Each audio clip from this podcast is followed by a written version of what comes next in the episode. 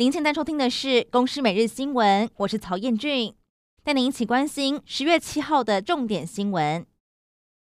先来关心国内疫情，指挥中心宣布新增两起境外移入确诊，分别从爱尔兰还有印度入境，已经匡列了相关接触者，要进行居家检疫和自主健康管理。而除此之外，有鉴于国际疫情持续升温，因此将斯里兰卡从低风险国家调整为中低风险国家。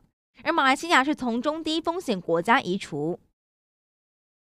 俄罗斯钢琴家特里弗诺夫将来台商演，并爆料居家检疫期间未满十四天。文化部作出回应，目前一共是有三个单位、六个案子提出申请，也包含为华裔大提琴家马友友提出申请。如果各艺文单位还有演唱会演出有需求，都可以提出。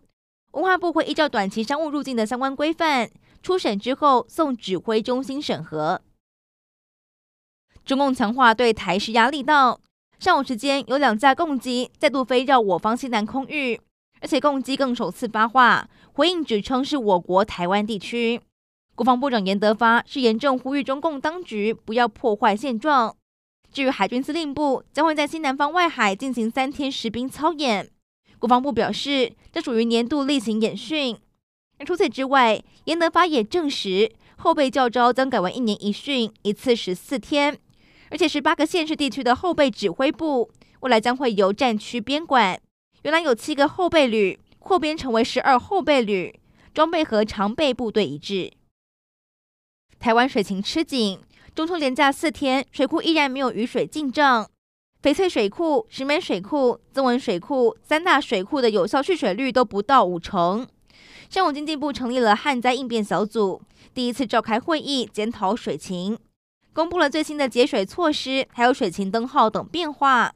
至于水情严峻地区，不排除进入一阶限水。美国莱猪将会在明年开放，教育部明文规定，儿童的营养午餐必须使用国产猪。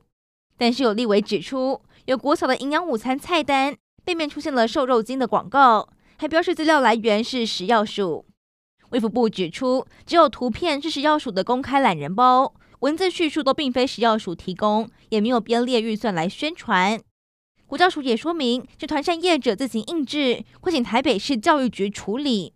台北市教育局也做出了回应，有七所学校向该团扇业者造餐，未来会制定精进措施，只要是发给学生的文宣，都必须要经过课程发展委员会通过才可以。以上内容由公司新闻制作，感谢您的收听。